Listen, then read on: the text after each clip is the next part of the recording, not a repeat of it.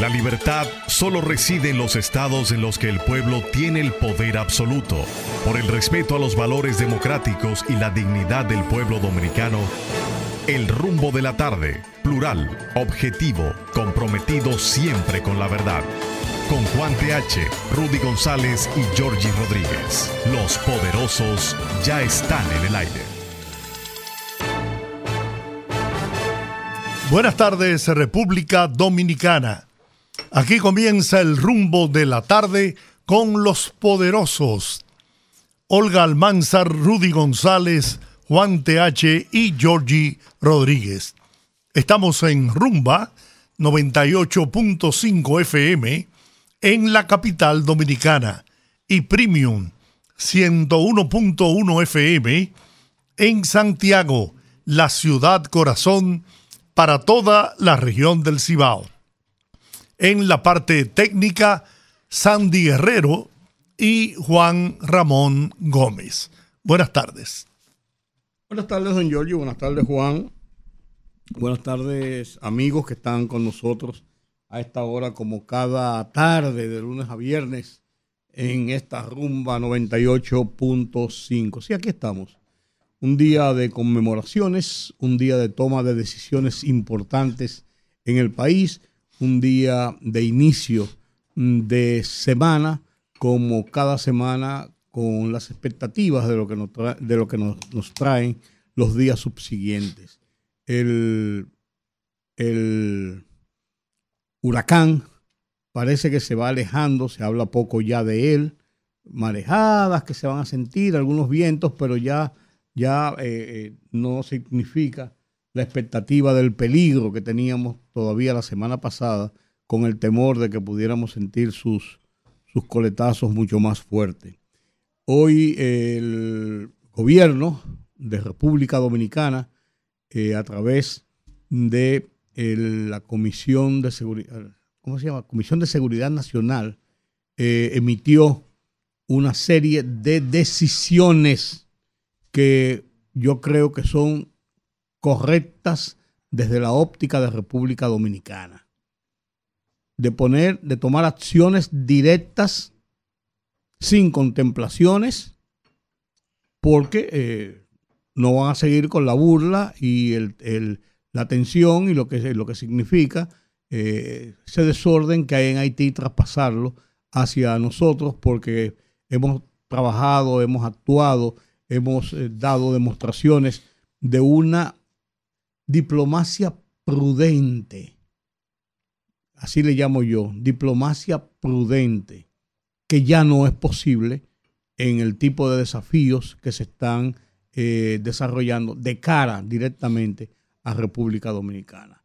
Eso de mantener la frontera cerrada y si no se resuelve lo que está pasando, cerramos la frontera definitivamente eh, por el tiempo que sea necesario y eh, se congelan la entrega de visas, o sea, una serie de medidas que van a resentir, desgraciadamente, a los haitianos y a los que más, principalmente a los que más necesitan de ese comercio bilateral, eh, porque les llegan los alimentos al precio que sea después allá, pero les llegan los alimentos, tienen eh, eh, ciertas garantías para ello y eso además sirve de, de, unas relaciones de vecindad, por así decirlo, ese comercio fluido de las dos semanas, de las dos veces a la semana. Sin embargo, ya es insoportable la forma como un Estado que demanda eh, a cada rato y, está la expectativa de que los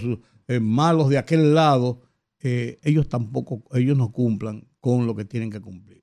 Hasta ahora no es posible que el gobierno de Haití diga, diga el gobierno de Haití, ah, bueno, nosotros no tenemos la capacidad de resolver ese, e, e, ese, tema por la situación eh, político-social que hay en Haití. si usted no tiene la capacidad de resolver ese tema, nosotros lo vamos a resolver del lado nuestro a nuestra manera.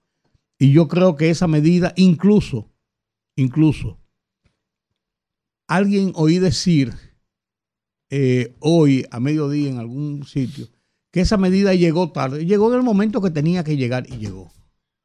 y llegó. Porque yo creo que nosotros hemos dado todas las demostraciones de paciencia, de cordura, más allá incluso de lo tolerable, pero yo creo que esas medidas tomadas, para mí, son acertadas.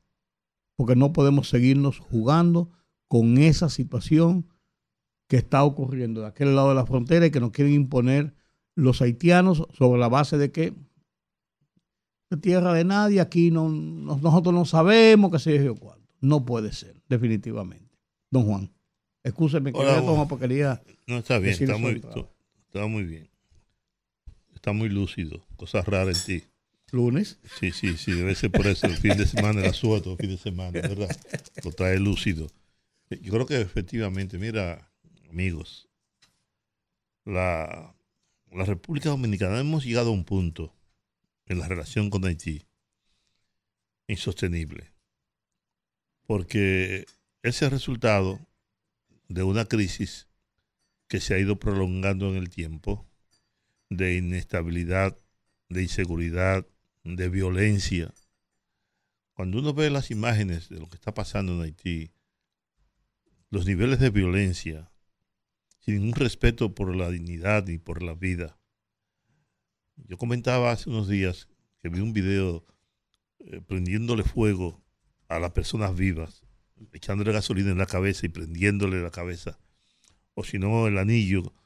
El pelo Sí, con la, con la, con la goma.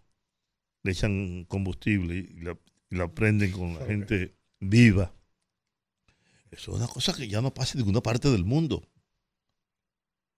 Eh, sin embargo, en Haití ocurre. Usted dirá que ese resultado de la falta de educación, de sensibilidad, la falta de humanismo, de humanismo, que es lo que ha estado privando en el mundo ya hace eh, más de un siglo. Y pues el gobierno dominicano, como bien tú dices, Rudy, ha actuado con, con mucha prudencia con mucha tolerancia, con mucha paciencia, sabiendo que en Haití hay una situación eh, determinada y que son las bandas las que gobiernan, y que allí no hay gobierno, que allí no hay un Congreso, que allí no hay una Policía Nacional, no hay unas Fuerzas Armadas. Es decir, en Haití no hay nada, no hay agua, no hay árboles, no hay de nada. En Haití solamente hay miseria y pobreza y una falta tremenda de, de formación y de educación ciudadana. Llega un punto tal que el gobierno dominicano dice, espérense, nosotros también somos una nación libre, independiente, soberana, que tenemos que proteger nuestro territorio, porque las cosas han llegado a un punto de violencia que se traspasa a nuestro, a nuestro país, a nuestro territorio. Y yo, escribí un tuit ayer diciendo, todo el dominicano que sea apresado traficando con haitianos debe ser apresado, sometido a la justicia por traición a la patria y fusilado. Y fusilado, isofacto, para dar un ejemplo. Porque esas cosas no pueden seguir pasando. El trasiego de ciudadanos haitianos al territorio dominicano es cada vez más grande. Y lo están haciendo precisamente dominicanos. En coordinación con los haitianos. Eso. Y lo otro que llama mi preocupación de hace bastantes días es el hecho de una información que vi de que los haitianos son los extranjeros que más inmuebles han estado adquiriendo en los últimos tiempos más que los norteamericanos, más que los, más que los españoles, más que los franceses, más que los italianos, etc. Ese grupo de la élite haitiana está adquiriendo propiedades, muchas propiedades, en la zona colonial, en Gascue, en Naco, en las provincias fronterizas, y eso debe llamar la atención de las autoridades. O no recordamos lo que pasó en los Balcanes, o no recordamos lo que pasó en Egipto, en Egipto no, en, Israel, en Palestina, con los sionistas en el año 1949, que fueron comprando propiedades y propiedades y propiedades para construir lo que es hoy el Estado de Israel. A mí, a mí en lo personal me preocupa mucho eso, porque eso se hace lentamente, paulatinamente, sin llamar mucho la atención. Llega un momento en que el país, ¿no? Y yo sé, y yo sé que hay una, una agenda o una política de que no pueden existir dos, que en, este, en la isla, en la española no puede existir dos países, que debe ser uno. Y eso será más tarde o más temprano. Como van las cosas, más temprano que tarde. Nosotros tenemos que advertir sobre esa situación de peligro, de mucho peligro para la integridad de, no solamente de nuestro territorio, sino de nuestro país, de nuestra nación como tal. Yo no tengo un discurso de odio ni de venganza. Creo que ellos allá y nosotros aquí una convivencia armónica, pacífica, en la medida de lo posible. En la medida de lo posible. Y que esa debe ser la actitud que asuman los haitianos también. Una relación de cooperación, una relación humanitaria, de respeto, mutuo. Usted me respeta a mí, yo lo respeto a usted. Ahora, usted allá y yo aquí. No más. No más. Eso, y la comunidad internacional, yo no creo que esté haciendo nada serio para que exista una, una relación de esa naturaleza. Yo creo que por el contrario, por el contrario, ellos creen que lo que más conviene es un solo país en la isla entera. Aquello de que la isla es única e indivisible, pienso que por ahí van las cosas. En los hechos, en los hechos. Un solo país en la isla. ¿No? ¿Que lo asuma quién? Nosotros. Que Haití no puede asumir nada. Haití no se puede asumir ni ella misma. Ni ella misma. Así que vamos a ver, yo creo que el gobierno finalmente y las autoridades han tomado el control. Creo que finalmente están haciendo lo que debieron haber hecho tal vez tiempo atrás, pero nunca es tarde para tomar las medidas que demandan las circunstancias.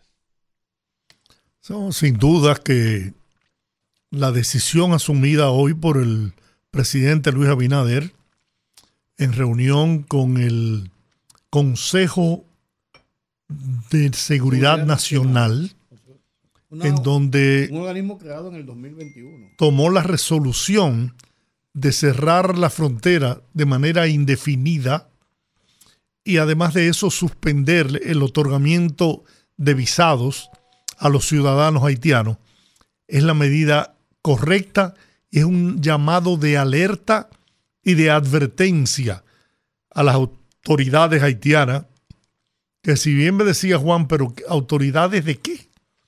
Si no hay un gobierno que, que imponga su autoridad en el territorio haitiano, pero bueno, son las autoridades que existen.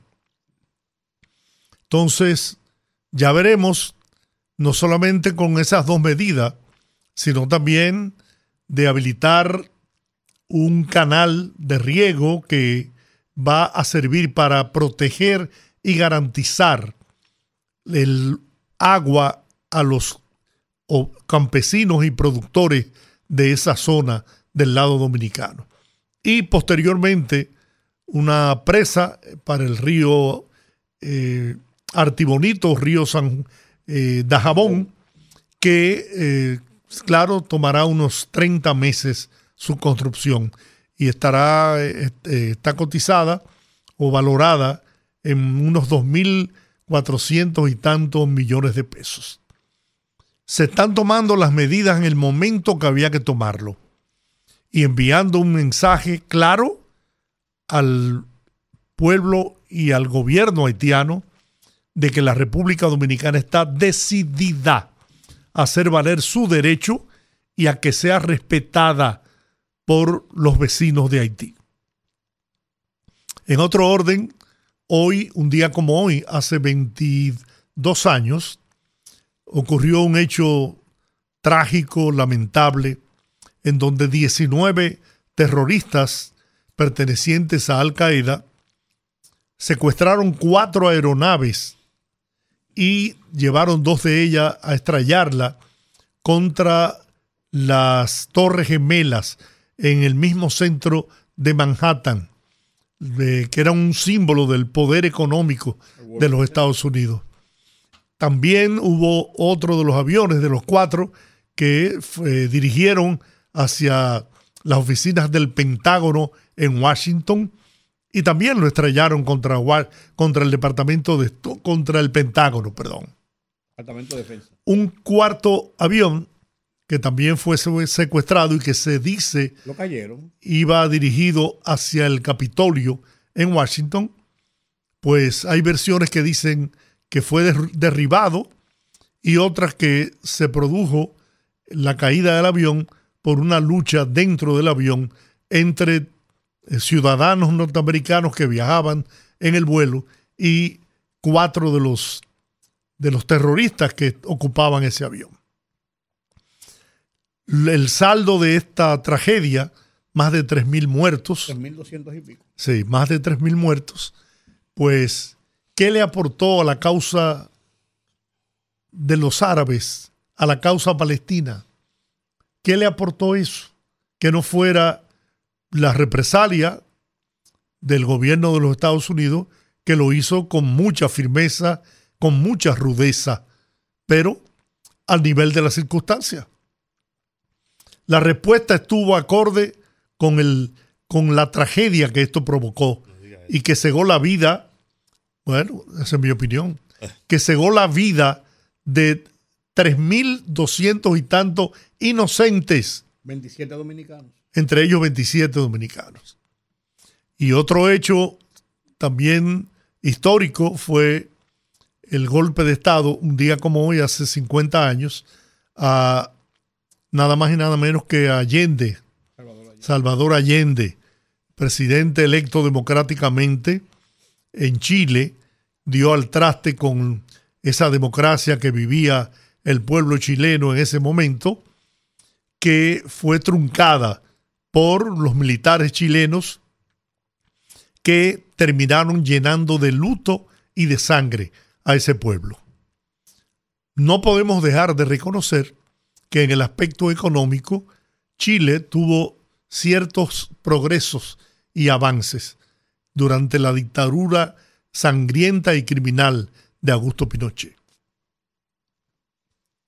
Ciertamente los dos episodios son de recordar. Eh, uno hace 27 años, como tú, 22 años, como tú bien citas, y otro 50.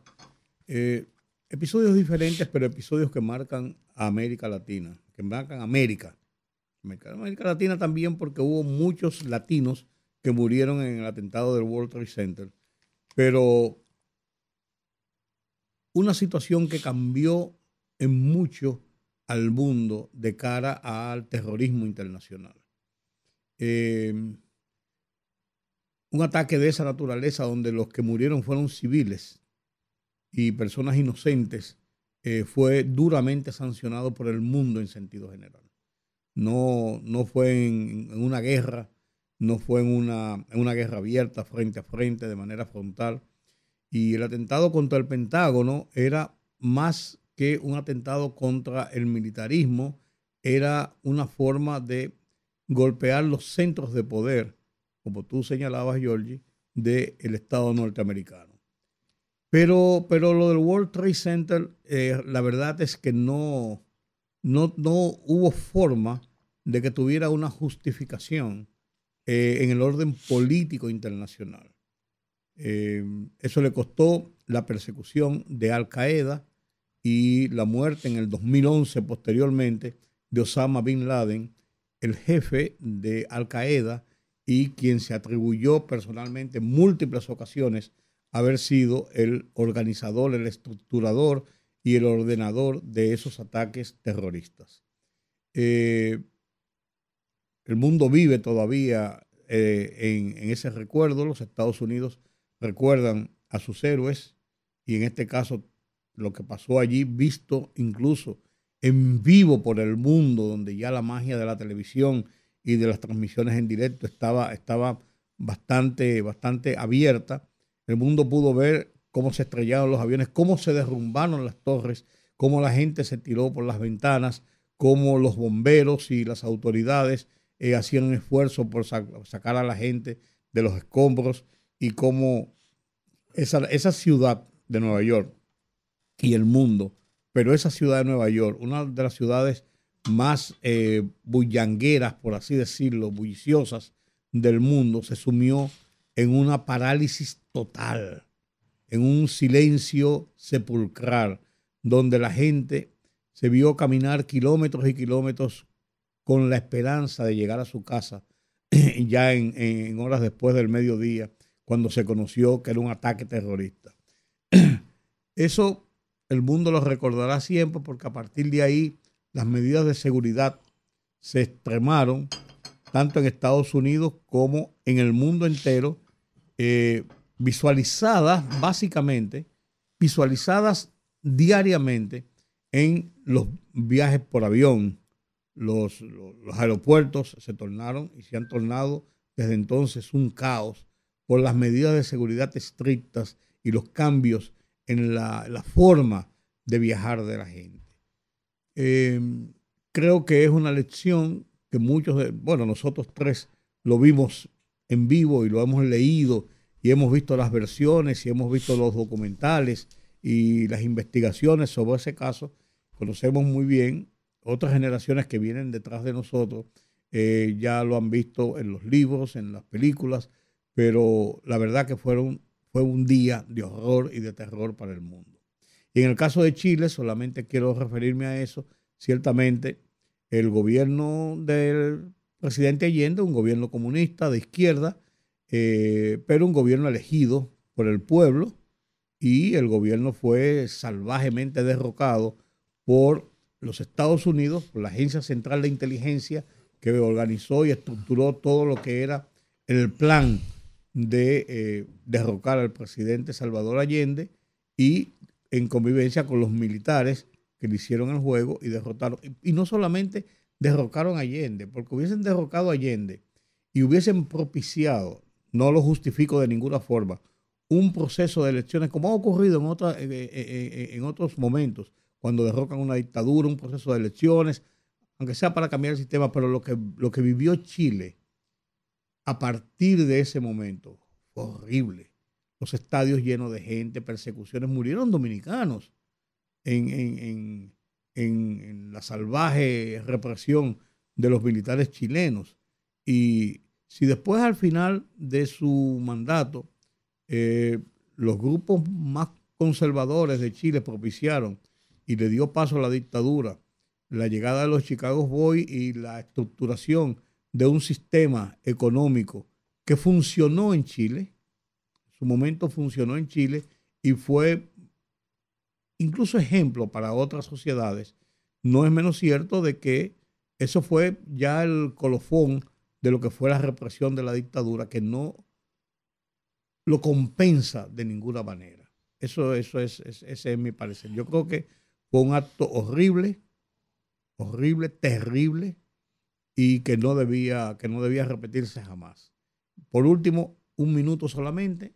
1966 se funda el diario El Nacional de Ahora, en las manos de Rafael Molina Morillo, producto de la explosión en el 1965, en el mes de octubre, de las instalaciones de la revista Ahora, y él restablece su medio de comunicación a través, primero, de la formación de la fundación del Vespertino, el primero que salió en República Dominicana, el Nacional de ahora. Había habido un vespertino que fue La Nación cuando lo, se llamaba La Tarde Dominicana, cuando lo convirtieron de, de matutino a vespertino y también circulaba en horas del mediodía, después prensa libre, que fue quemado. Rafael Bonilla Ibar, la revolución, pero, pero un, un, periódico formado con esa estructura y con esa, con esa visión de hacer un periódico vespertino eh, al estilo periódico vespertino, noticioso, caliente, rápido. El Nacional de ahora, 1966, en, la en las manos de Rafael Molina Morillo. Yo debo decir, atendiendo, digamos que a la verdad histórica, todo tiene una razón. El atentado contra las torres no fue casual. no fue que a un loco llamado Bin Laden se le ocurrió tomar cuatro aviones y estrellarlos contra las Torres Gemelas, contra el Pentágono, contra los centros del poder de los Estados Unidos. El terrorismo siempre será una causa perdida y es una visión equivocada de la política. Pero esos actos de terror, reprochables siempre, donde quiera que se produzcan, tenían una razón, un motivo. Reitero, no fue que a un grupo de locos se le ocurrió, vamos a Estados Unidos a tumbar a Torres Gemelas. Yo recuerdo como ahora que estaba yo en una emisora de radio junto con Papi Álvarez Castellanos, que en paz descanse, y lo estábamos viendo por televisión, cuando de repente viene una aeronave y se estrella contra una de las torres. Nos quedamos asombrados. Y papi, un periodista viejo y acucioso e inteligente, cuando minutos después llega la otra, el otro avión dice, un acto de terror. empezó a, a vocear y a explicar las cosas. Efectivamente, se trataba de un acto de terror propiciado por Al Qaeda que tampoco sus acciones, no solamente en Estados Unidos, sino en otros países, provocaban desestabilizar, provocaban crear, el acto de terror es ese, provocar miedo, infundir terror en la población. Y ha fracasado siempre, no solamente durante ese acontecimiento. Ahora, señores, Estados Unidos le ha hecho la guerra al mundo entero, sin ninguna consecuencia en su territorio. Y las acciones posteriores a ese hecho provocó la destrucción de Bagdad, produjo muertos, más muertos, mucho más, mucho más, quintuplicado los muertos que los que se produjeron en la torre. Pero a nadie le importó, porque era, era, era, era contra Occidente. A nadie le interesó, ni le importó.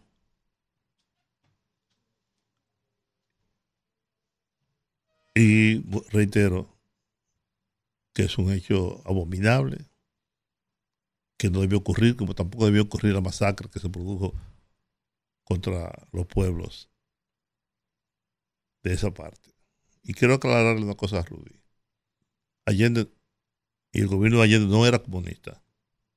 De hecho, no ha habido ningún gobierno comunista en la historia de la humanidad. A partir de la definición que hace Marx sobre el comunismo. Porque hace Engels Federico Engels sobre el comunismo. Allende era un socialista. Sí. Pensamiento de izquierda. Sí. Pero el régimen de Allende es un gobierno, un, un intento por crear un régimen de izquierda, de izquierda, a través de elecciones porque Allende fue candidato a la presidencia de la República en tres o cuatro ocasiones, a través de las elecciones, hasta que finalmente ganó unas elecciones. Allende no se ha resultado de un golpe de Estado, como el que provocó eh, Pinochet. Allende es el resultado de la voluntad popular, que se une, así mismo la unidad, la unidad, se produce una gran alianza que da como resultado el régimen de Allende, que al llegar al gobierno tomó una serie de medidas, de medidas como nacionalizar muchas de las empresas que eran propiedad de la oligarquía y de los intereses foráneos. Y se produjo, se produjo una conspiración contra esas medidas que había tomado Salvador Allende, que era médico, pediatra, jamás puso una bomba, jamás tomó un fusil hasta el día que se puso el golpe de Estado. Pero comunista, no. Ni siquiera la Rusia, la Rusia bolchevica, bolchevique era un gobierno comunista.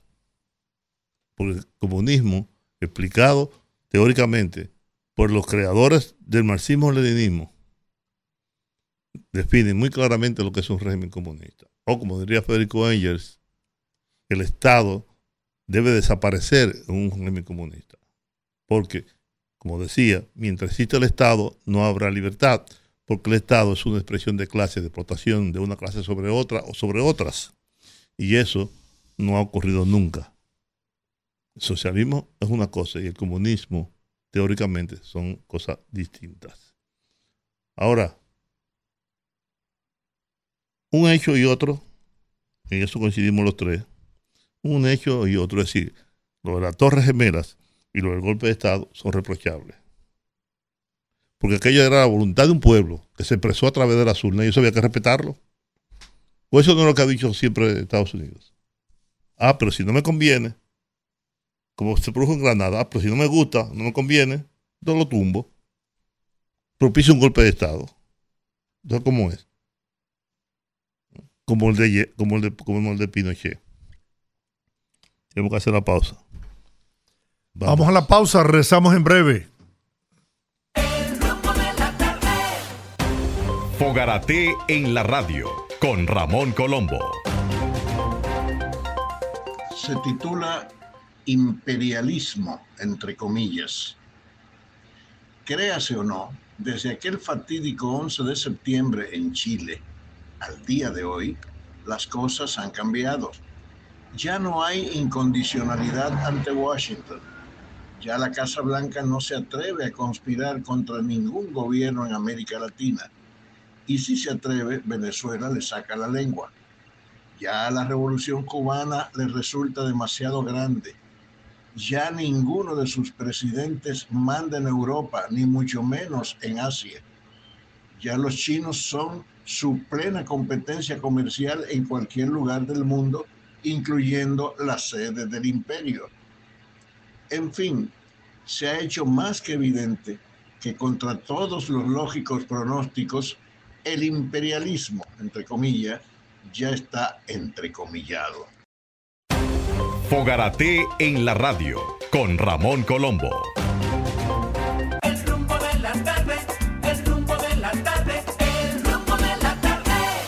Bueno, de regreso al rumbo de la tarde con los poderosos. El... Hay un...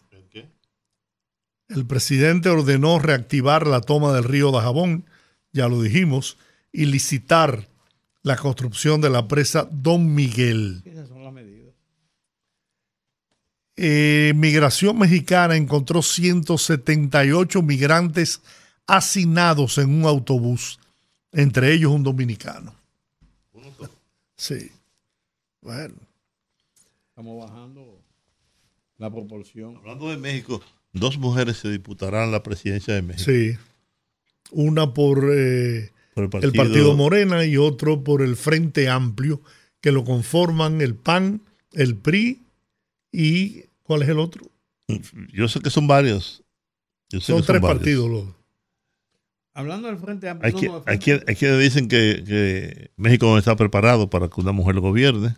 Bueno, pero hay dos. Sí, precisamente. Ahí está la ah, cosa. Pero, hay un hay un ex ministro del gobierno de de de, ANLO. de ANLO que eh, aspira a ser candidato. Sí, pero, y aparentemente está haciendo gestiones para ir por una fuerza independiente. Sí, pero es posible, por supuesto, pero estas dos mujeres son las que tienen hasta ahora, según las encuestas, las mayores posibilidades de lograr la presidencia de México. La del frente. Es un plan contra el machismo mexicano. la, la, candidata del Frente Amplio es una mestiza, hija de un indígena y de una mujer mestiza. Sí, pero es de derecha. ¿Y qué tiene de malo? Bueno, desde tu, punto, de, tu punto de vista, no. Desde tu punto de vista, no, pues tú eres un hombre de derecha. ¿Verdad? Y eso yo lo acepto y lo, me parece bien. Pero la, la otra la postula el presidente de México.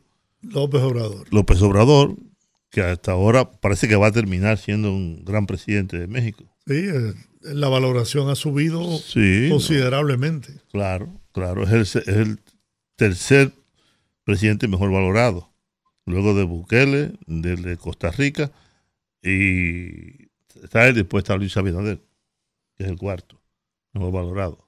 Miren, a propósito, hoy se inició el transporte TRAE, transporte escolar, eh, y con buenos resultados. ¿eh? A mí lo que no me gusta es el alquiler de vehículos. Creo que se supreta que eso haga un negocio por ahí, de alquilar autobuses. Yo si el Estado los compra, los compra. Ya eso lo hemos visto en otras oportunidades. ¿no? A fulano de tal le vamos a alquilar 100 guaguas. En el Gran Santo Domingo, con relativo éxito, se puso en, en práctica hoy el, el programa. No, a mí me gusta el programa. Lo que me refiero a, a la- a- a la brecha que eso le abre al cuestionamiento. Yo escuché padres que tenían que, que gastar 200 pesos diarios para enviar sus hijos al, al colegio en un motoconcho para llevarlo y traerlo. Sí, todo eso me parece fantástico, bien, bien. Ahora, debe aclararme mucho eso de, de cuántas, cuántos, cuántos autobuses fueron comprados por el Estado y cuántos están siendo alquilados, a qué precio, sí, que, se, que sea transparente, que sea claro. ¿Qué se va a hacer en el tiempo muerto de los autobuses? Por ejemplo, los fines de semana, las horas en que no hay transporte, si es en la mañana y a las 9 de la mañana no hay transporte. De, de- ¿Qué se va a hacer con los autobuses? O sea, se van a parar. Se van a parar, se tendrán, eh, No, no, el- eso es bueno el- saberlo, digamos que en la ahorita escuela, comienzan a el- decir- el- ahorita comienzan a hacer de que, bueno, entre 9 y 2 de la tarde, que no hay que devolver a los muchachos, entonces vamos a alquilárselo a la zona franca, para acá. que- con- yo, Ah, te, sí, yo bueno. te digo, es bueno saberlo. sí, todo eso es bueno Es bueno saberlo. saberlo porque, porque el, el plan no se ha explicado detalladamente. Claro, yo solamente vi que si va a alquilar, que yo cuántos vehículos, y ya eso me paró mis antenas. Es interesante porque uno de los problemas que genera el caos vehicular en horas de la mañana, ya, ya, ya, ya no tiene que, aún en vacaciones pasa, pero se acrecienta en, en las mañanas con el transporte a las escuelas, a los colegios, por ejemplo, en la zona, en la zona eh, del polígono central, donde hay un colegio en cada esquina porque alguien le dio la gana de poner un colegio sin que hayan parqueo ni las menores condiciones para dejar un niño y quitar otro y, ni siquiera dejarlo en la puerta, sino que se paran ahí, los choferes se paran ahí. O cualquier, o cualquier señora se para ahí a esperar que el niño salga. O que el niño entre y le dice, acuérdate que te dije, eh, échate el cabello. Y se comienzan a conversar con ellos. Uno lo vive todos los días.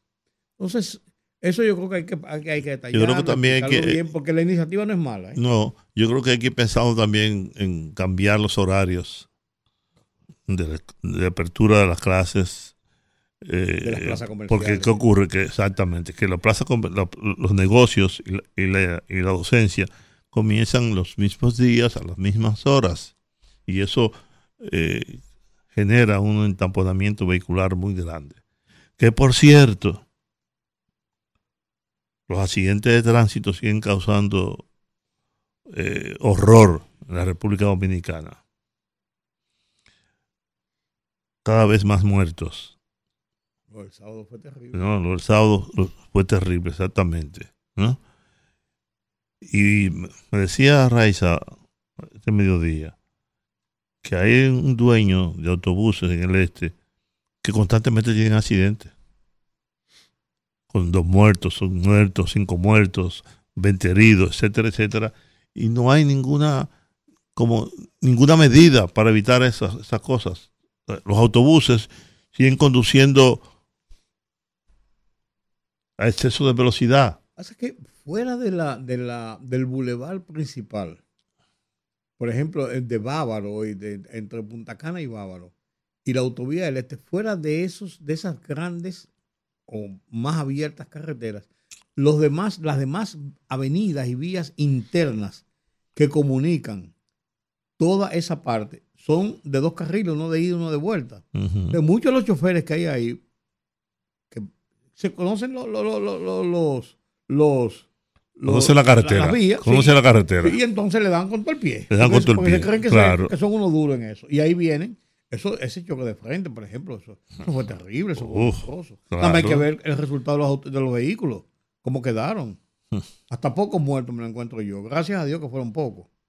Digo, uno es mucho, pero, Pero, pero, pero todavía no tenemos eh, ningún control sobre eso. Pero el señor ahí que, tuvo un accidente ahí, la chuche, que subió por encima del, del- del- del- de la acera, que mató no sé cuánto, y después ya una semana después mató cinco en otra carretera. No puede ser. yo estoy viendo aquí una información que nos, que nos envía nuestra productora, Olga, que habla del tema de los haitianos que están comprando inmuebles en República Dominicana. Y dice que un 95% de estos no tienen estatus migratorio legal en, en el país. Pero quien hace, quien hace la, quien da la información es el viceministro de Gestión Migratoria y Naturalización del Ministerio de Interior y Policía, Juan Manuel Rosario. Entonces yo creo, yo creo que ese, ese es uno de los problemas que adolece nuestra administración pública de siempre. Un viceministro no puede, no puede salir, o la entidad tal, a salir a decir que hay un problema de tal cosa como para airearlo y que la gente diga lo que tenga que. Usted hable de las acciones que se tomaron por tal o cual, o cual razón que es ilegal o que no obedece a una legalidad. Eso es como eh, eh, el médico que hay un accidente. Llamen un médico, porque yo no puedo, atender, no puedo atenderlo, ¿tú me entiendes? Por Dios. Así no puede ser. Así no puede ser. Yo creo que, yo creo que el viceministerio, si hay un 95% de los adquirientes que son haitianos de bienes inmuebles en República Dominicana entre enero y junio y no tienen un estatus migratorio en República Dominicana porque están en tránsito, porque no son residentes, porque no porque carecen de un estado permanente, dice él al ser entrevistado en un programa de radio, pero de televisión, pero no denuncie, actúe el ministerio, cual que sea, la autoridad, cual que sea, actúe sobre eso. ¿Qué procede? Oh, Una legalidad, ¿qué procede? Una, una, eh, usted no, no, no, no, no es apto para hacer un negocio porque usted no tiene un un- un estatus que, que le permita negociar con bancos y con la gente en el país, qué sé yo, lo que Yo sea. no, yo no sé, pero yo tengo entendido que para usted comprar una propiedad en la República Dominicana, usted necesita de algún aval legal, eh, migratorio, no sé. Lo que te digo, si tú traes el dinero en efectivo, ¿de dónde un- hay un, un due diligence que hay que hacer. Primero, si usted eh, lo pide a un banco, ¿cómo un banco le- le provee eso? ¿Cuál es su garantía? O sea, yo creo que hay, hay reglas, hay reglas en un país donde las cosas tienen que quedar claras. A mí lo que, me- lo, lo que, me- lo que no me, lo que no me gusta de esto es que se haga una denuncia. Puede hacer una denuncia si usted es la autoridad. Tan alegre. No, y si usted es la autoridad, usted no pasa una denuncia. Yo tengo una amiga tiene una propiedad de jabón. La tiene sembrada de árboles. eh, Frutales. No. De, eh, de- de- Maderables. maderables. Y le están dando más del doble de lo que cuesta, de lo que vale. unos haitianos. Y me dice que están comprando muchas propiedades hacia sobreprecio. Tú la vendes en 20 millones y tú vas a dar 50. Para que no diga que no. Exacto. Y yo lo he dicho aquí, se supone, en Haití tú no puedes ir a Haití. Tú no puedes ir a Haití y comprar, y comprar 20 tareas de tierra o comprar eh, un edificio. No puedes, está prohibido por ley. Entonces, aquí deberíamos hacer lo mismo. Ve a Miami alquila un apartamento. Claro. Y tú no- ¿Quién tú eres? ¿Dónde ¿Dónde estás? tú eres? ¿Por- Exactamente. ¿Por, por qué tú estás aquí? Oh, oh. ¿De dónde tú sacaste esos cuartos? Yo, siempre, yo contaba varias veces cuando Luisito Martí fue a comprar un carro, que lo, lo estaba pagando en efectivo. Te dispararon todas las diablo, muchacho. Y ese era un dinero limpio de lo que él se estaba ganando en los shows que hacía. Cuando le pagaban, lo guardaba para eso, para, para, para eso mismo. Y cuando fue con esta funda de cuarto en efectivo, tuvo que ir, tuvo que ir a todos los lugares donde había trabajado Para que le dieran un papel. para que le dieran un recibo de que ese dinero se lo ganó en cada sitio. Es que eso debe ser lo lógico en un Estado organizado. Te digo yo, eso, eso, eso, eso a mí no me gusta. Mira, una información que nos envía la productora, el Instituto Nacional de Tránsito y Transporte Terrestre, el Intran, sancionó hoy lunes a tres empresas de transporte privado involucradas en dos accidentes que ocurrieron el pasado sábado en Bávaro, provincia de la Altagracia. Muy bien. Por incumplir con normativas que establece el órgano rector del transporte en cumplimiento de la ley 6317. Pero oye bien, en ese sentido, tras acudir al llamado de reunión realizada la mañana de este lunes en la sede del Intran, fueron impuestas sanciones administrativas equivalentes a 20 salarios mínimos del que impera en el sector público centralizado a dichas empresas, las cuales ofrecían el servicio de transporte privado sin la licencia de operación correspondiente. Pero ven acá. O sea, estaban operando de manera ilegal y la sanción que le ponen es 20 salarios mínimos. ¿Y la legalidad para cuándo? ¿Y la responsabilidad? No, no, y los nueve muertos y los 17 heridos que hay. ¿Quién lo paga? ¿Eh? Y no, y lo ponen en libertad. Ah. No, no, no puede ser. Decimos que, Haití, decimos que Haití no es un país, pero este es un país, pero en declive. Pero esa es una, esa es una, una, una situación puñida. Debe quitarle la licencia de conducir. La licencia a todos. No, no, pero es que, óyeme, lo primero es que se determinó por los testigos que viajaban en los autobuses del exceso de velocidad que llevaban. Esa fue la causa del accidente. Chocaron de frente. Sí. cuando uno ve los vehículos, Georgie, las fotografías, uno dice que uno te digo que es mucho. Ahí pudo haber sido un desastre todavía mayor. Porque están, ah. dos vehículos pesados, destrozados toda la parte delantera. Y los choferes, increíblemente, resultaron eh, con, con pocas heridas. Eso no puede ser. Bueno, y la cercanía entre la República Dominicana y Jamaica se ha convertido en una opción atractiva para que las autoridades y el sector empresarial se interesen en impulsar las inversiones y exportaciones de ambos países. Así lo destacó el director ejecutivo de Jamaica Producer Group y presidente de Kingston Weavers Limited, Jeffrey Hall, quien externó el interés que existe por celebrar un encuentro para analizar las oportunidades de ambos países y establecer relaciones de interés con los dos gobiernos y analizar las oportunidades de ambos países, lo que permitiría que las leyes sobre intercambio sean mejores y haya más facilidades. Dice que en este momento las relaciones entre Jamaica y la República Dominicana, tanto diplomáticas como comerciales, son buenas.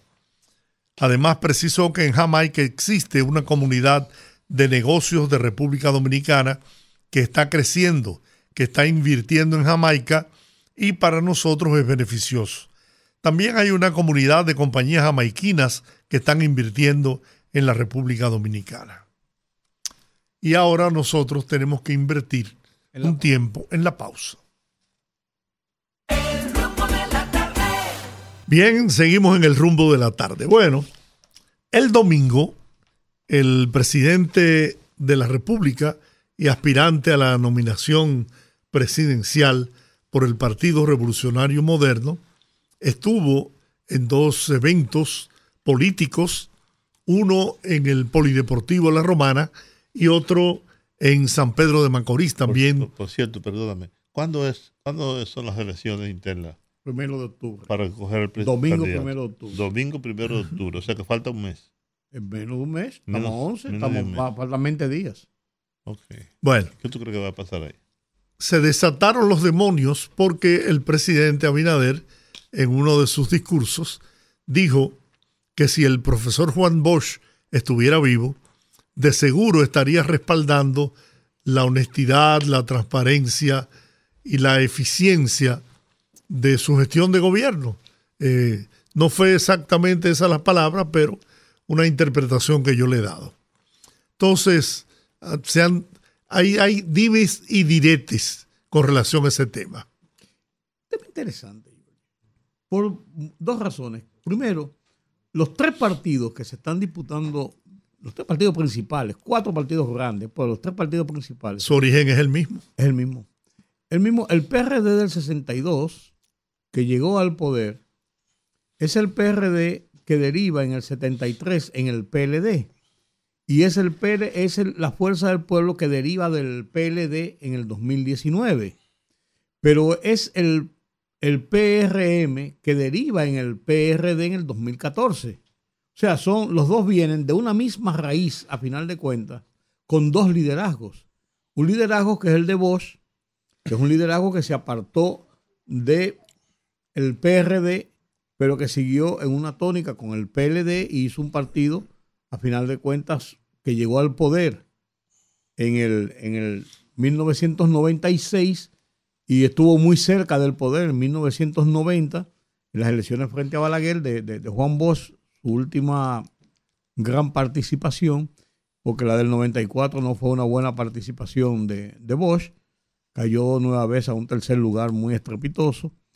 Eh, y en el 96, por la alianza con Balaguer, se alzan con el poder y después de ahí conocemos la historia. Pero es ese mismo entonces partido que viene del PRD, que viene de Bosch, que en el 19 sale el otro partido que es la Fuerza del Pueblo. Cuando tú vienes a ver, es un partido que si en un momento determinado el PRD tuvo abrazado a una ideología yo no diría ni siquiera que practicó una ideología, sino que estuvo abrazado a una ideología que fue la, la, la socialdemocracia, sistema. Y el mismo PRD que después siguió ya en el 2014, convertido en PRM, no tenía ninguna ideología básica como punto de, estructura de gobierno, sino un partido de hay quienes le dicen de centro derecha, de centro izquierda, de centro, lo que usted quiera, pero no tienen una ideología política definida. Entonces, vienen de la misma raíz, del mismo marco. El hecho de que Abinader haya enalbolado el nombre de Bosch, yo vi la declaración de Abinader, tenía un sentido porque Bosch, eh, Abinader ha situado o cifrado su campaña en el tema honestidad. Y Bosch, una de las, virtudes que se le reconoce a Juan Bosch por encima de cualquier otra situación es su honestidad. Y lo probó en el gobierno cuando despidió a Guillermo Gil, lo despidió por unas denuncias de corrupción de 25 mil dólares a la compañía de Celso, Celso Pérez eh, que hacía los calzados para, para darle paso a un contrato. Y lo despidió con un discurso y lo despidió con aquella famosa frase de que yo no tengo amigos ni, ni, ni arientes ni parientes en el Estado. Yo tengo colaboradores. Y eso lo mantuvo Bosch y son es una de sus virtudes por encima de cualquier otra situación de su honestidad incuestionable en ese sentido. Yo creo que Binader lo hizo en ese sentido. El PRM también enalbola el nombre de José Francisco Peña Gómez porque viene del PRD. Entonces, también el PLD enalbola el nombre de Bosch porque es su mentor y fundador. Y lo hace también la fuerza del pueblo. Si no lo puede hacer quizás con la misma fuerza con la misma fuerza que pudieran hacer los otros, en este caso Luis Abinader en su campaña de honestidad. Eso es otra. Ahora bien. Pero yo creo que yo creo que ese es el leitmotiv del asunto. Sí, pero yo más, más que eso, Rudy y Georgie, más que eso, esta discusión tiene un sentido ético, más allá de las ideologías que puedan tener algunos de esos partidos que no la tienen, porque ellos perdieron el sentido ideológico, porque la socialdemocracia a la que se apegó el PRD y luego el PRM es inexistente. Y el PLD la Fuerza del Pueblo están divididos por razones eh, puramente personales o coyunturales, pero jamás ideológicas. Ahora bien, el hecho es de que Juan Bosch tuvo una práctica política apegada a valores éticos y morales. De tal suerte que los tres líderes, para no citar solamente a ese, murieron y no dejaron fortuna. Doctor Balaguer, por más crítica que yo pueda hacerle, lo cierto es, lo cierto, la verdad histórica es que el doctor no tenía fortuna. Peña Gómez, por igual. Y Juan Bosch no tenía ni casa propia. Hubo que reunirse un grupo de amigos para construir la casa en la que finalmente murió. Y Bosch decía, Bosch decía, la campaña del 87, el pueblo dominicano debe estar convencido de que si el PRD llega, si el PLD llega al poder, ningún PLDista se hará rico con los recursos del pueblo. Y lo que hizo el PLD tras llegar al poder fue olvidarse de los principios y valores que predicó siempre Juan Bosch y abrazar entonces el pensamiento y la práctica política del doctor Joaquín Balaguer y Vincho Castillo, cuando se declaró vinchista balaguerista, no bochista, no bochista. Entonces, ¿qué hicieron? Enterraron el pensamiento y la práctica de Juan Bosch. Se olvidaron de esos principios y empezaron a enriquecerse a enriquecerse a costa del Estado. Como decían los balagueristas, llegaron, llegaron en chancletas y salieron en jipetas.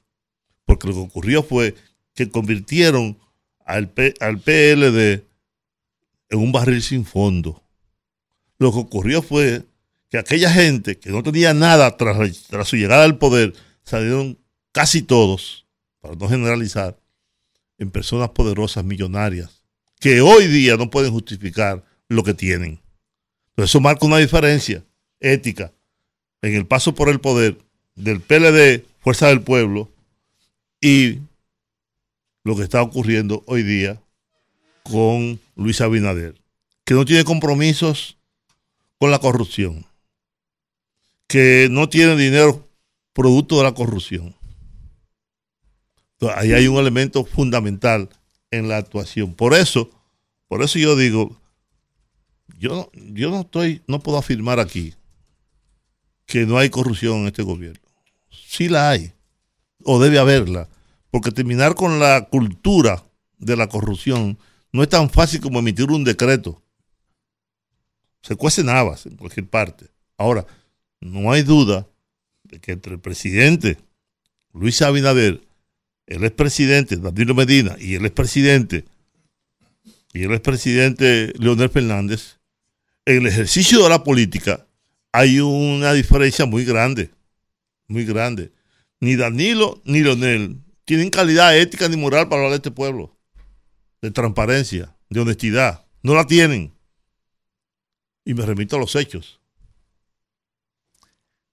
Tengo en la cuenta de Twitter que ahora es X, una opinión de Vinicio Castillo.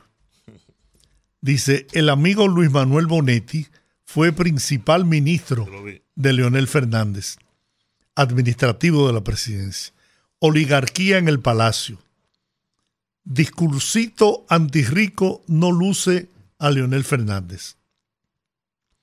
Lo único que falta a los asesores de pacotilla de Leonel Fernández es que se ponga una gorra del Che para pintarse ahora como un líder de izquierda antirricos, andando con Félix y Dani Lato y los miembros del CP-PLD a los que le ha prometido gobierno compartido. Yo pregunto, yo pregunto, ¿qué es, ¿qué es lo que ha pasado con Bimbincito y Leonel Fernández? El tema fue sencillo.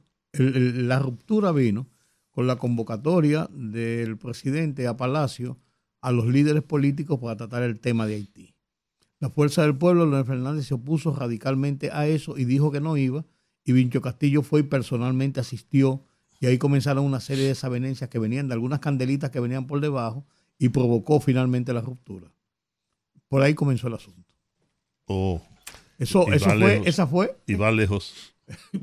y no iba a llegar lejos. ¿Eh? Va a llegar lejos. Oye, ¿por qué? Mira, yo tenemos ahí el, el- ¿Cómo un segmento, una parte del discurso que pronunció el presidente Abinader en la actividad de la romana, que ha sido el motivo de esta, eh, este discusión, análisis nuestro. de ¿no? esta discusión. Vamos a escuchar al presidente Abinader.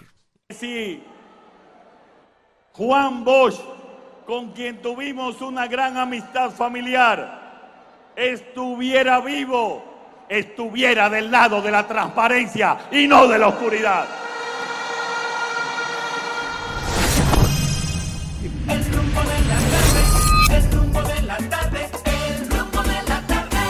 Bueno, Se incendió la vaina.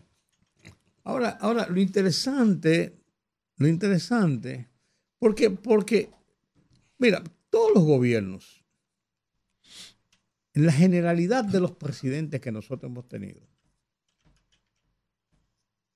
yo no creo que trabajen y actúen para quedar mal, para hacer las cosas mal. Yo creo que todos trabajan en favor de que las cosas se hagan bien, les salgan bien y hacer lo que ellos tienen pensado dentro de sus estructuras. El gobierno de Luis Abinader tiene tres años.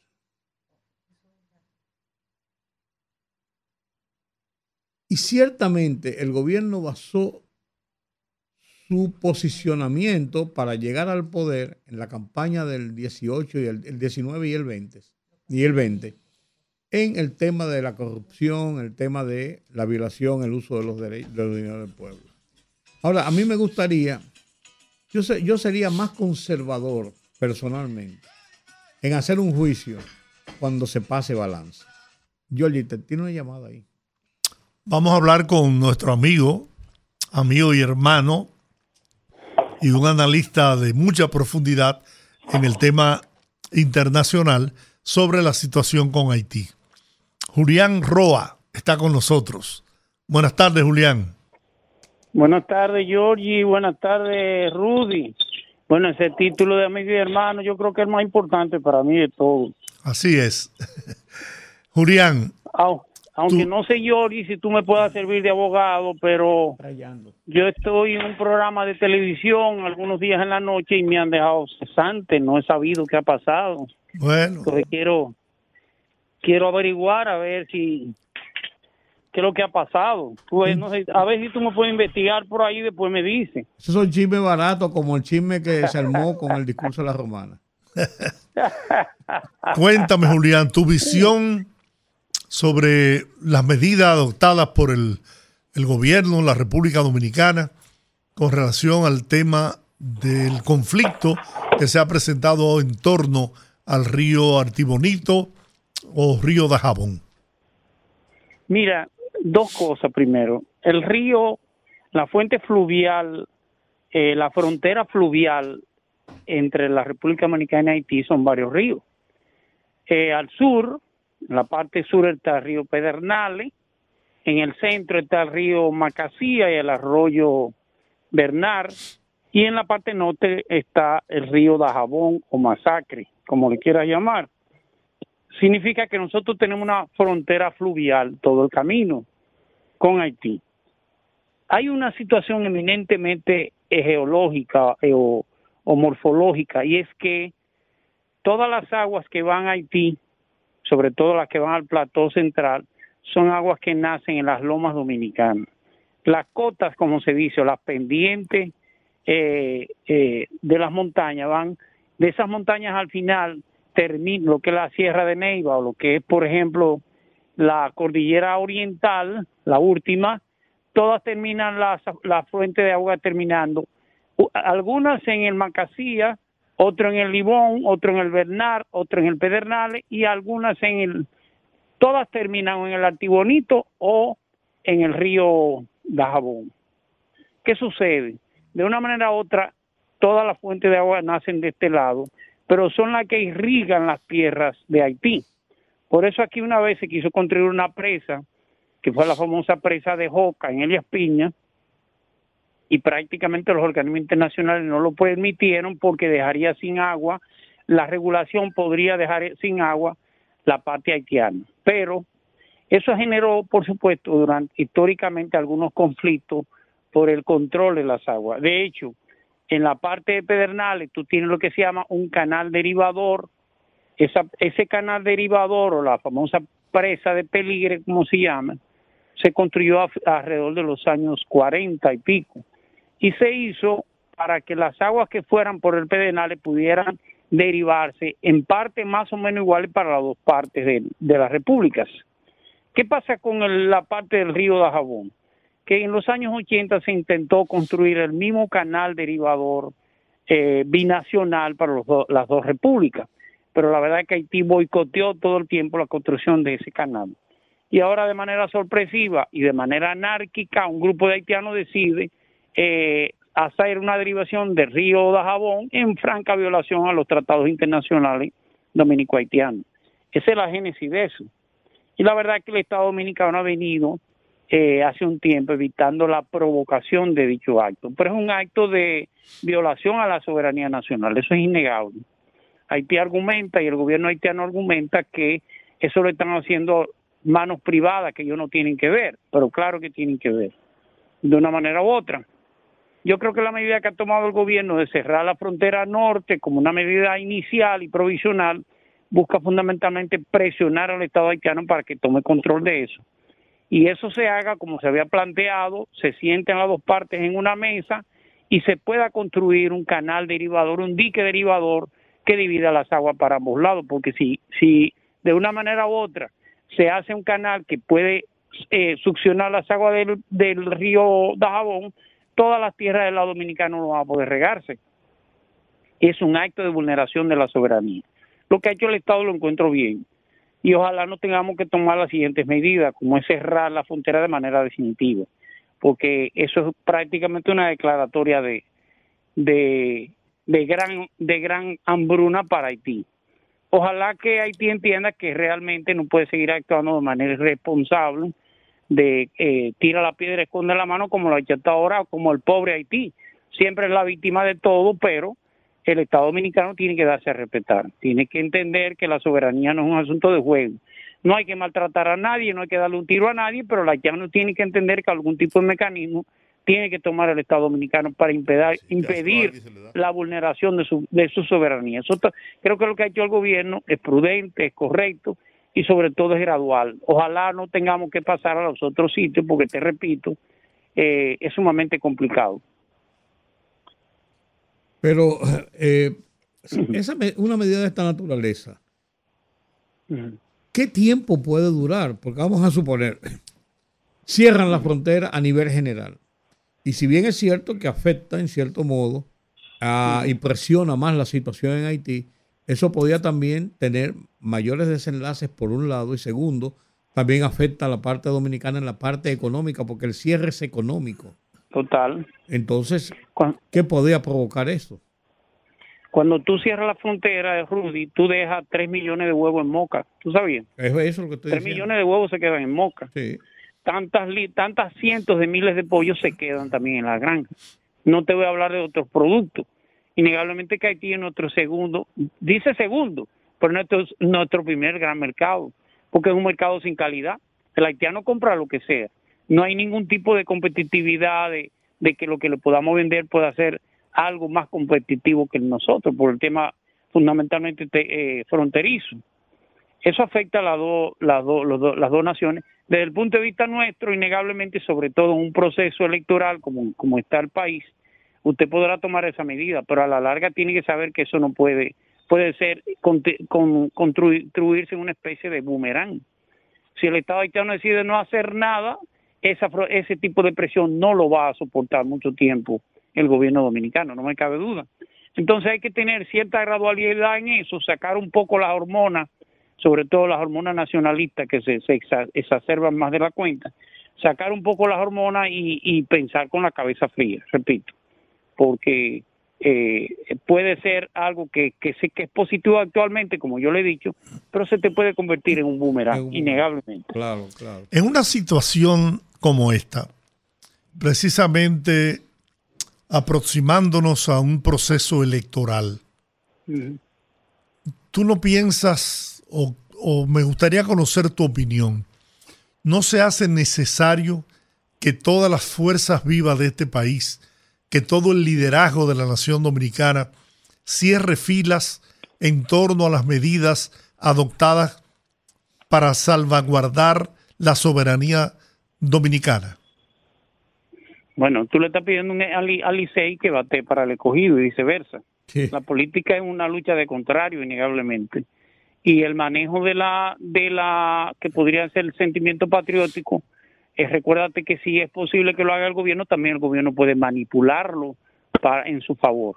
Es algo que realmente ojalá no se politice bajo ningún concepto y que el gobierno sepa que tiene que actuar con la mayor de la prudencia. Porque te repito, es algo que es sumamente sensible el tema haitiano tiene un gran, un gran problema y es que todos no lo sabemos. Esa es una tarea que todo el mundo sabe qué es lo que hay que hacer, cuándo hay que hacerlo y todo. Eh, parece como si fuera tan sencillo, pero realmente no lo es. Y cuando se pagan unas novatadas en eso, se cobran, hay que decirlo. Eh, si yo fuera el presidente, ese tema lo sacara del tema de los debates políticos y de las ruedas de prensa y todas esas cosas, lo manejara, inclusive lo manejara Cancillería. Ya él hizo lo que tenía que hacer de ahí en adelante debe tratar de que Cancillería maneje el tema y no él, porque si lo politiza y le saca ventaja, también puede saber que cuando aparezca una externalidad negativa también va a ir contra él.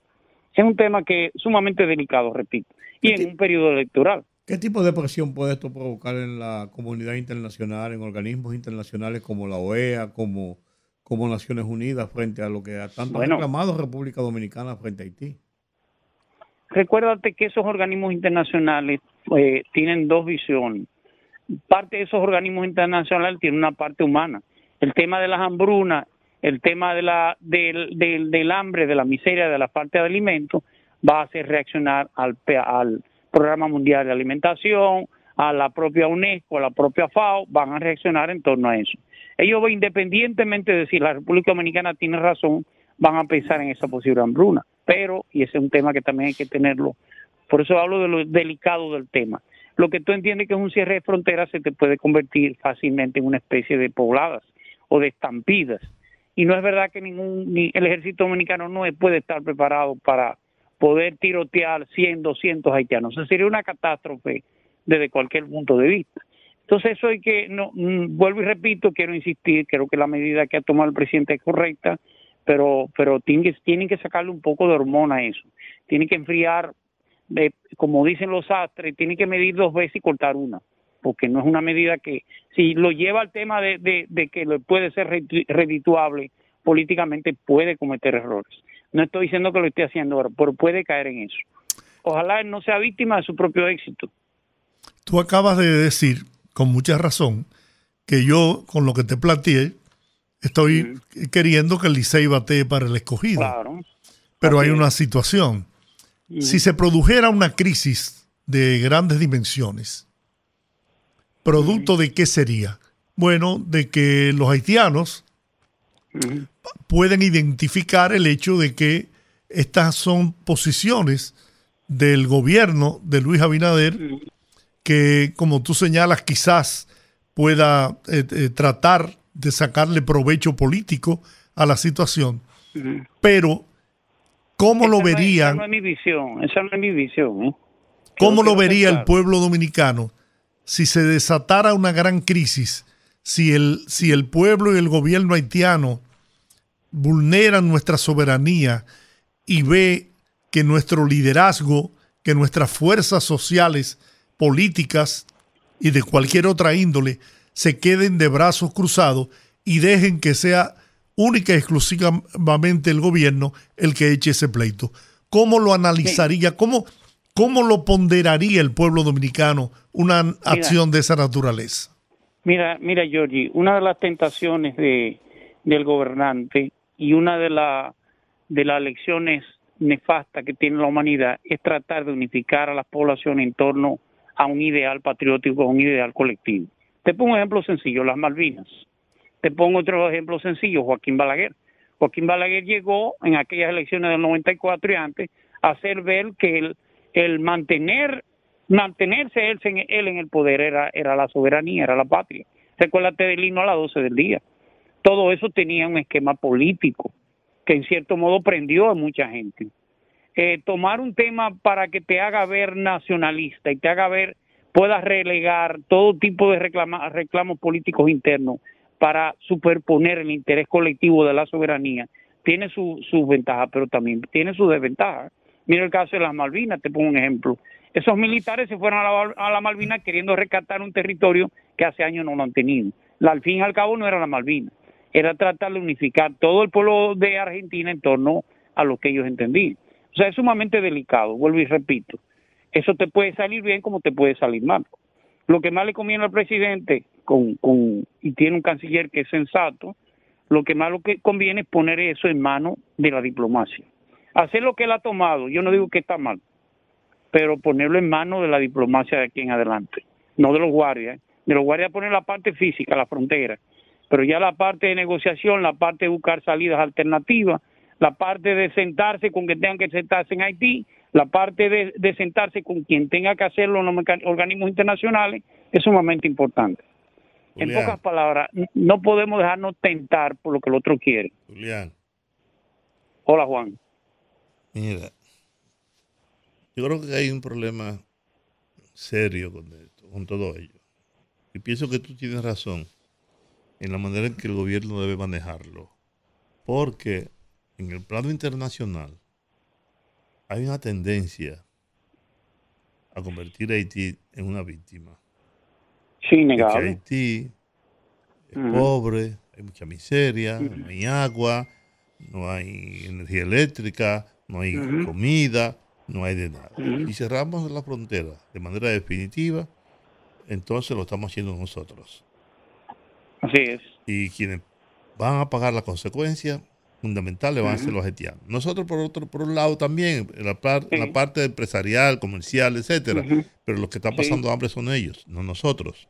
Por un lado. Entonces por el otro, eh, esa comunidad internacional que se ha hecho se han hecho los locos que no han tomado las medidas necesarias para conjurar todos los males que padece Haití hoy, si creamos una situación de fuerza, a quien le va a caer el, dedo va a ser a nosotros. Por lo, tanto, por lo tanto, el gobierno dominicano tiene que, si bien es cierto que ha tomado las medidas correctas en estos momentos, tiene que tener mucho cuidado con lo que va a hacer posteriormente. Porque debe tomar en cuenta el marco general no, solamente tomar en cuenta Haití, República Dominicana, es, todo, es toda la región, todo, todo, todo el continente. Por eso. Están completamente de acuerdo. Por eso, entonces debe tener el tacto, la prudencia y hasta la paciencia para que no se le vaya de, la de, de las manos. Y estoy de acuerdo contigo en otra cosa. Politizarlo, tratar de sacarle provecho político en medio de la campaña electoral puede perjudicarlo más que beneficiarlo. Si no lo manejan adecuadamente. Y tú has dicho otra cosa importante. El canciller dominicano, que probablemente donde caiga había mucha gente, es un diplomático de carrera. O sea, no salta para atrás que pusieron ahí. no, no, no, no, no, Él sabe lo que está haciendo. Sí, yo estoy totalmente de acuerdo contigo. Lo, lo que le hago énfasis, insisto, es en la tentación por ejemplo, esa comisión que se llevó, se envió a Washington y a Canadá, para mí fue una, una, una idea muy desacertada de parte del gobierno. Pero la mandó, porque hay, hay situaciones que tú no tienes por qué generar crisis de confrontación. Esa comisión fue prácticamente a vocearle al mundo cuánto nos no, no cuánto cuánto daño nos hace la, la relación con Haití, sino de bla bla bla. Por la composición de la comisión tú te das cuenta cuál es el planteamiento. Y eso que lo haga una comisión al margen del gobierno no es lo mismo cuando lo pide el gobierno. Entonces esa comisión no puede ser la que intervenga en este tipo de, discusión ahora con el tema fronterizo. Tienen que tratar el tema con la mayor de la delicadeza y en el ámbito diplomático. Yo no sé si tú recuerdas una crisis en el gobierno de Danilo Medina que Danilo se le ocurrió mandar a, a un grupo de dominicanos que sabían que tenían amigos en Haití y ellos entendían que ir allá con el tema del comercio y hablar con tres comerciantes resolvían el problema. Y más que arreglarlo, lo complicaron. los temas diplomáticos son de la diplomacia, no son de particulares. Bien, bueno, gracias Julián. Rudy, tienes una encomienda que quiero que tú me ayudes a resolverla. Ya tú me darás respuesta después. Yo te voy a decir una cosa. Ustedes, la gente de la fuerza del pueblo, son un problema. Déjame darte un killing, aunque sea. Pero, pero, te, pero te queremos. Yo te, te, llamo para que nos. Y lo, quieren de ese lado, de ese lado. Te llamo, te ah, llamo. pero claro, de ese lado lo adoramos. Gracias, Julián. un abrazote. No, no, no hacía Giorgio Rodríguez. no, no, no, ya Giorgi lo perdimos hace muchos años. Un abrazo, Julián. Déjame decirte, que el presidente Fernández le tiene la mayor de la admiración a, Giorgi, porque me lo dijo él a mí. A mí no. Para que yo... a, mí no. No, no sé a ti. Pero a Giorgi me lo dijo él a mí, personalmente. No, y, y me lo ha demostrado siempre. Ajá. Así es. Un abrazo, Julián. Bien. Miren, yo, eh, sin dudas, yo sin dudas creo que y estoy absolutamente convencido de que los políticos nuestros, los líderes, piensan que los resultados de esta crisis pudieran afectar la popularidad del presidente. Yo no tengo duda de eso. Porque, como señalaron ustedes, el aspecto económico y comercial va a afectar la economía del país. Haití es nuestro principal socio comercial, sin duda. ¿Mm? Sí, pero en el, en el, tema, pues en el tema haitiano se unifica, el, país se unifica de otra, de otra forma, por encima. Pero si, si ese liderazgo político se mantiene de brazos cruzados y por cosas, destino de la vida, pues eh, la gente llega a pensar que lo hicieron para sacarle provecho político electoral, yo creo que el costo que van a pagar va a ser alto. Como tú dices y me acusas a cada rato de yo eh, ver el aspecto político detrás de cada acción, yo quiero... No, pues yo creo que tú tienes, tú tienes razón en ese planteamiento. Yo lo que creo es que, yo lo que creo es que el tema haitiano eh, unifica más que el tema de una parte por, la parte de la economía. No, no, tú tienes razón. En este, en este, en este caso, oye, sí. en este caso te voy a dar la razón. Ah, pero qué bien. Porque yo creo, yo creo que hay, ah, no, no deja de haber una idea de un sentido político, pero yo creo, yo creo, yo particularmente, que el tema haitiano nos unifica más. Sí, pero sin duda, por eso te digo que lo menos que yo debo esperar y el país espera es que su liderazgo se pare, no tiene que solidarizarse con la posición del gobierno, pero sí en defender la soberanía del, pueblo dominicano. Porque va a una realidad para nosotros. Bueno, vamos a la pausa, al regreso es un buen tema para que usted opine. Conectando con la gente, que el pueblo hable en el rumbo de la tarde.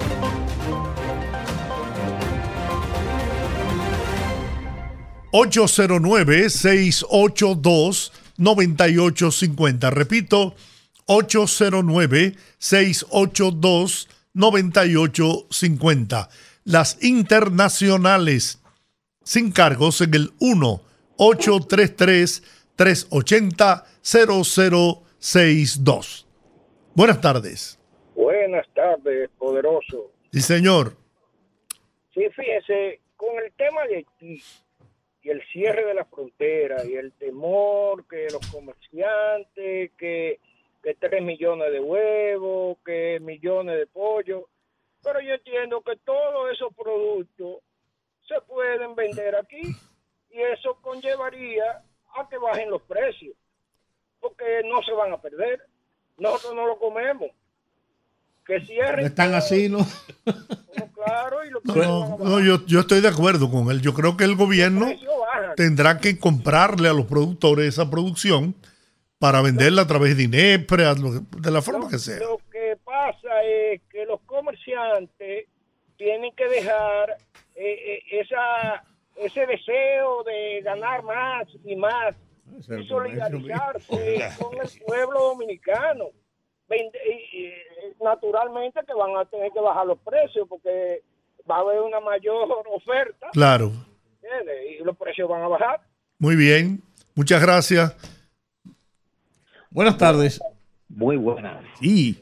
Sí, con relación al tema, yo considero que el gobierno o el presidente de la República ha actuado correctamente. La oposición no ha dicho nada con relación al asunto patriótico de soberanía nacional. Y No estoy hablando por ningún partido, yo estoy hablando por mi país. Y felicito al presidente de la República y eso es voto, que siga para adelante. Bueno, pues que es una decisión de Estado. Ahí no, ahí no tiene nada que ver la parte política. Buenas tardes. Buenas tardes, ¿cómo están ustedes, Teófilo? Adelante, don Teófilo. Sí, qué bueno escucharlo. Para decirle con respeto a la muchacha que, que teníamos interna en Santiago. Sí. Usted sabe que ellos no la despacharon así en el estado que ella se encuentra. La tenemos en Puerto Plata, en una habitación de un primo mío. Estamos pidiendo la ayuda al presidente o a cualquier fundación porque necesitamos pan, pedes, todo. Eh, Rudy tiene unos videos y no sé si Jacqueline se lo mandó. No, no me lo ha mandado. Ah, bueno, entonces... No me lo ha enviado, ¿no? Yo le, le voy a decir a Jacqueline que se Sí, lo yo, a mí me lo envió Jacqueline. Ah, bueno, pues usted lo vio, ¿verdad? Sí. Eso da pena. Como No, eso que- es muy, muy lamentable. No, eso. pero eso La hace varias, varias semanas. Sí, la No, doctora Michelle García. Tengo hasta la hizo- foto de la doctora. Sí, esa es una carnicera, esa no es doctora. Y el mismo el mismo director del hospital, José María Cabral Ibar, también está mal por él. Porque cómo despacha a una persona, ahora no tiene medicamento, no tiene vitamina, no tiene nada. Él, él no la mandó a que no se muera en Puerto Plata. ¿Y, y qué dice lo- lo- lo- el hospital de Puerto Plata? No, Porque eh, el hospital de Puerto Plata no dicho nada. Ellos lo llevaron a una clínica y que la iban a, la iban a mandar y voy a, al hospital de Puerto Plata, pero a coger una cita. Ella no está de cita, ella, ella está de que la atiendan. de que la internen y le den tratamiento. Exactamente, ella no tiene tratamiento, ella no tiene nada. Es comprándole curita y comprándole pampe y lo que ella pueda. Po- ¿Tú sabes lo que es? Eso es un daño que le hicieron a esa muchacha. Qué barbaridad. Sí. Bueno, llamando a la autoridad y al ministro de Salud Pública, al gobierno, a quien sea, porque somos humanos y, ellos, y, y uno necesita esa ayuda. Muy bien. Gracias. vamos a hacer eh, contacto de nuevo. Olga, buenas tardes. Bu- Buenas tardes, Johnny. Un saludo para todos ahí. Sí. Al Moleo Santo Domingo Este. Adelante. Y con referente a lo que dijo nuestro presidente en el discurso de la romana. Yo soy de lo que digo sobre lo que dice Leonel Fernández. Y a él no le queda bien decir eso. Porque que, ¿por qué Leonel Fernández, nada más con decirle a Leonel Fernández que si él pensó, cuando él vendió los ingenios, que ahí trabajaban muchos obreros pobres, si él pensó en ello, para no mencionar las otras empresas, nada más le estoy mencionando los ingenios, si él pensó o estaba del lado de los pobres. Es cuanto, muchas gracias. Muy bien. Buenas tardes. Buenas. Dígame usted, buenas tardes. Sí, buenas tardes, Jorge. Sí. Pero dicen que el nombre, que son empresarios, que son empresarios. Si son empresarios, segurito, segurito, ellos tienen empresas aquí en el país. Es segurito y en el Piña y en Dajabón. Entonces lo que hay que cerrarle la empresa también a ellos. Porque es que ellos no pueden estar de, de nuestro país, donde nosotros hemos sido tan solidarios con ellos. Y otra cosa, a los guardias, a los guardias, que siempre son los que nos dejan pasar. A lo que encuentren, como dice Juan TH, hay que meterlos presos y fusilarlos porque ya Bien, bien, bueno. Buenas tardes. Buenas tardes, poderoso. ¿Cómo están? Sí. Poderoso, yo tengo un tema y es bueno. Luego, ¿cuál es? Yo apoyo a de Trujillo, Semana, porque son personas que se han mantenido firmes con el caso haitiano y apoyando al presidente Luis Abinader. Y eso de Leonel Fernández, de decir que si hubiese sido Peña Gómez que estuviera al lado, no hubiese, no hubiese maltratado a los pobres. Pero Leonel acabó con los pobres, con venderle el Estado Dominicano, llevárselo en los bolsillos de su grupo. ¿Eh? Él no recuerda eso. Y la otra es, en los próximos cuatro años de Luis, queremos al Vinicito como ministro de Interior de, Relaciones Exteriores y a Zorrillo Osuna en migración. Muy bien. Vamos a ver usted, buenas tardes. Sí, buenas. Hola. Juan, Georgie, Rudy. Sí. Señores, si hay algo que unifica al país, son esas medidas. Aunque es algo triste, Georgie, tú ver esa gente, porque sabemos que es quitarle la comida, especialmente de aquel lado. ¿Tú me entiendes? Pero mira, yo lo que más escucho son programas como esos. Y he escuchado muchos opositores, Georgie, que, que, no, que nada se lo encuentran bien, encontrándose esa medida bien. Sí. Porque algo, algo hay que hacer. ¿tú ¿Entiendes? Por eso yo reclamo del liderazgo nacional que se pronuncie, que, que fijen posición. Y se dan a incomodar algunos eh, eh, comerciantes, lógicamente, por, por su por su claro, pero alguien tiene que alguien tiene que perder algo. Sí, sí ciertamente. yo creo que eso todo el mundo, la gran mayoría lo ve bien. Muy bien. ¿Se vieron las mujeres que estaban estaban robando celulares? Los actos políticos. No, sí. Cinco. Buenas tardes. Buenas tardes. Hola. Gran carterito. Un placer estar con ustedes. Celularista. Teodoro, ¿cómo está?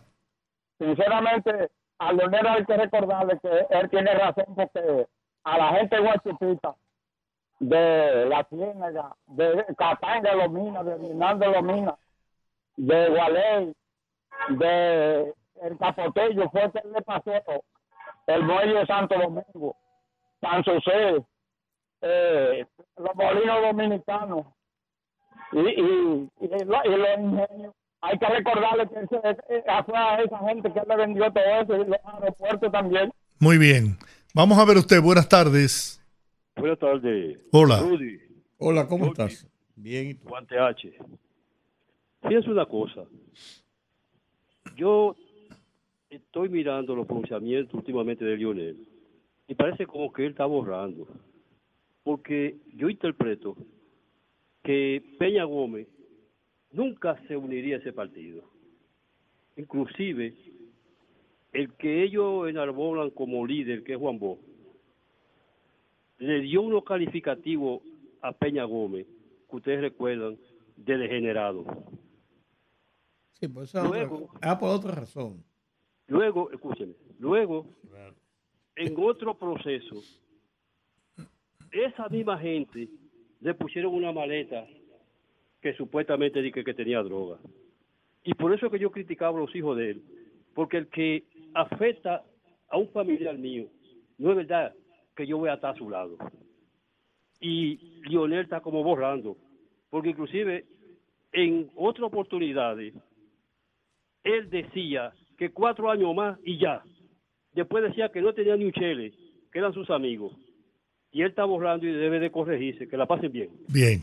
Pero mira, buenas tardes. Mira, perdón un momentico. Juan Bosch nos dijo una vez a Miguel Franjuli a mí en una conferencia de prensa por una cosa que había publicado tanto el Listín Diario como el Caribe, de la cantidad de personas que había en un meeting. Dijo, a ustedes dos cualquiera lo fusila por los pies.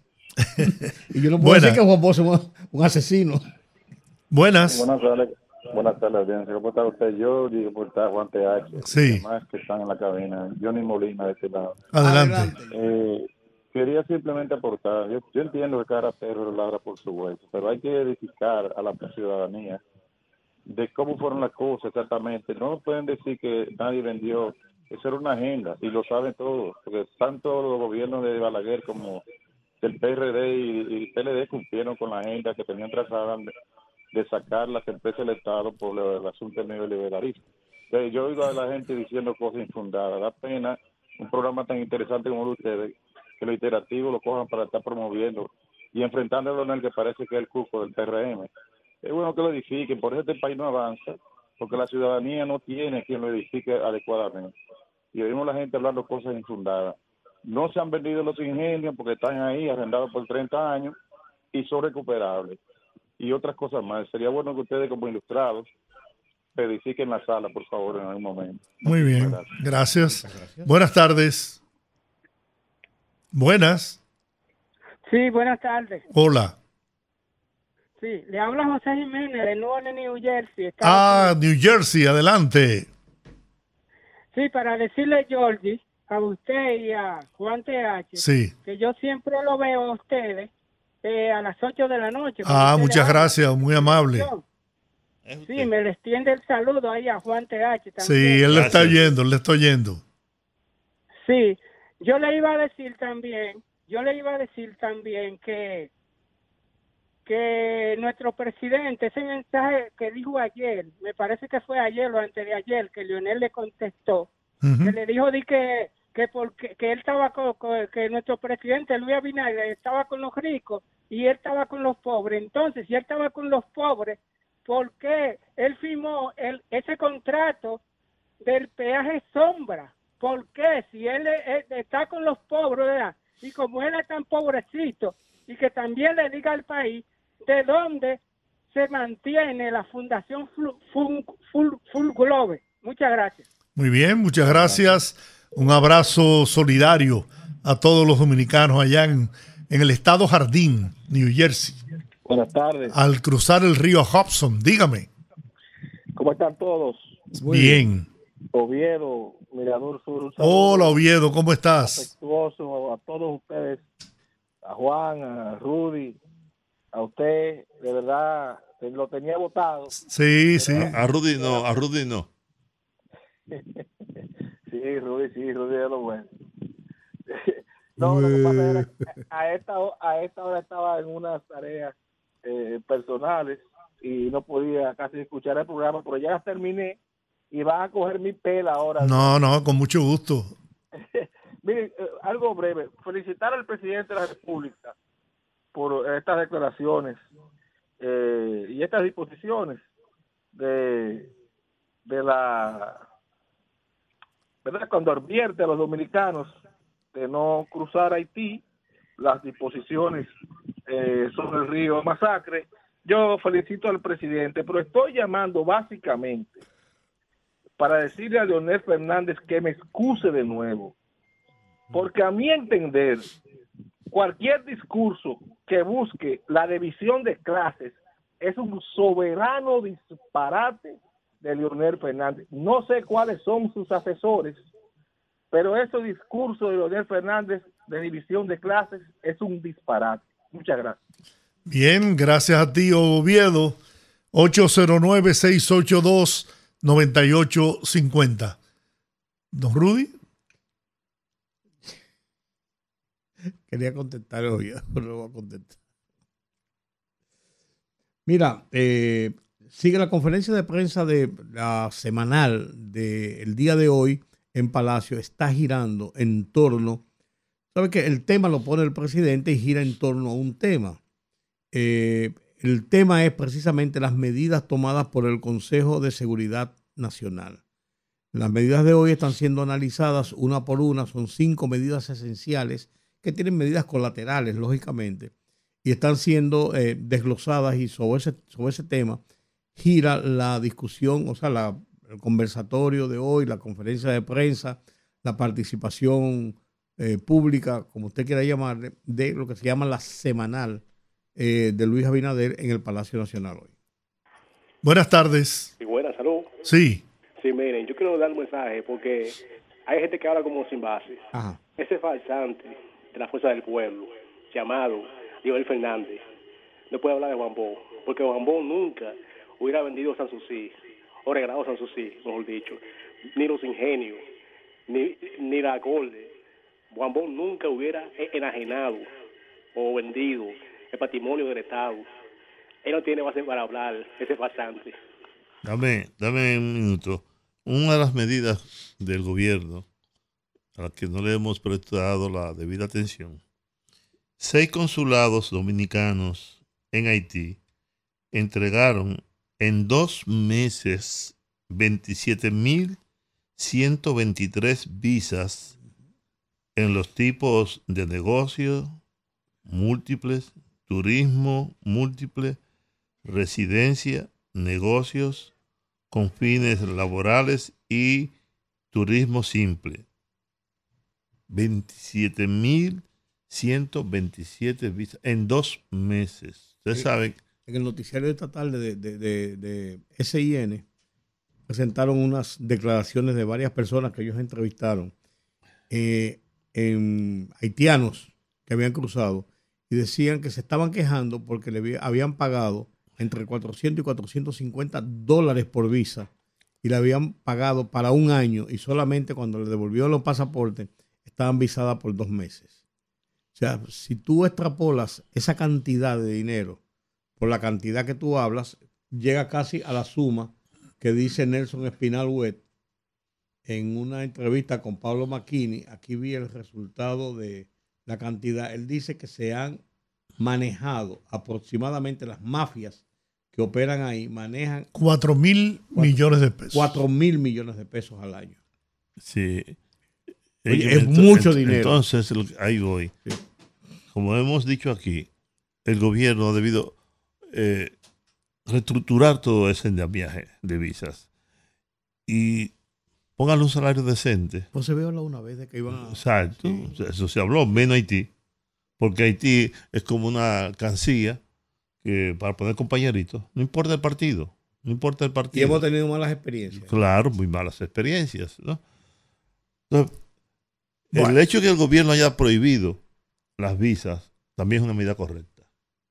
¿Cierto? No, no, Claro. no, y, y va, y va en consonancia con todo esto. Con el paquete, con- Sí. claro, claro. Además, además de ese paquetico de parar esos viajes ilegales, las jipetas y las cosas, eso, Ah, no, eso tiene que, ser un todo. Eso hay que meterle mano ya. Sí, Hay que impedirlo a toda costa. Es un paquete. Claro. Terminamos por hoy. Eh, gracias como Oye, pero siempre. sí eres aburrido. Cuando nosotros estamos cogiendo ya gusto, con el Sí, pero ahí es, ahí es donde es bueno parar.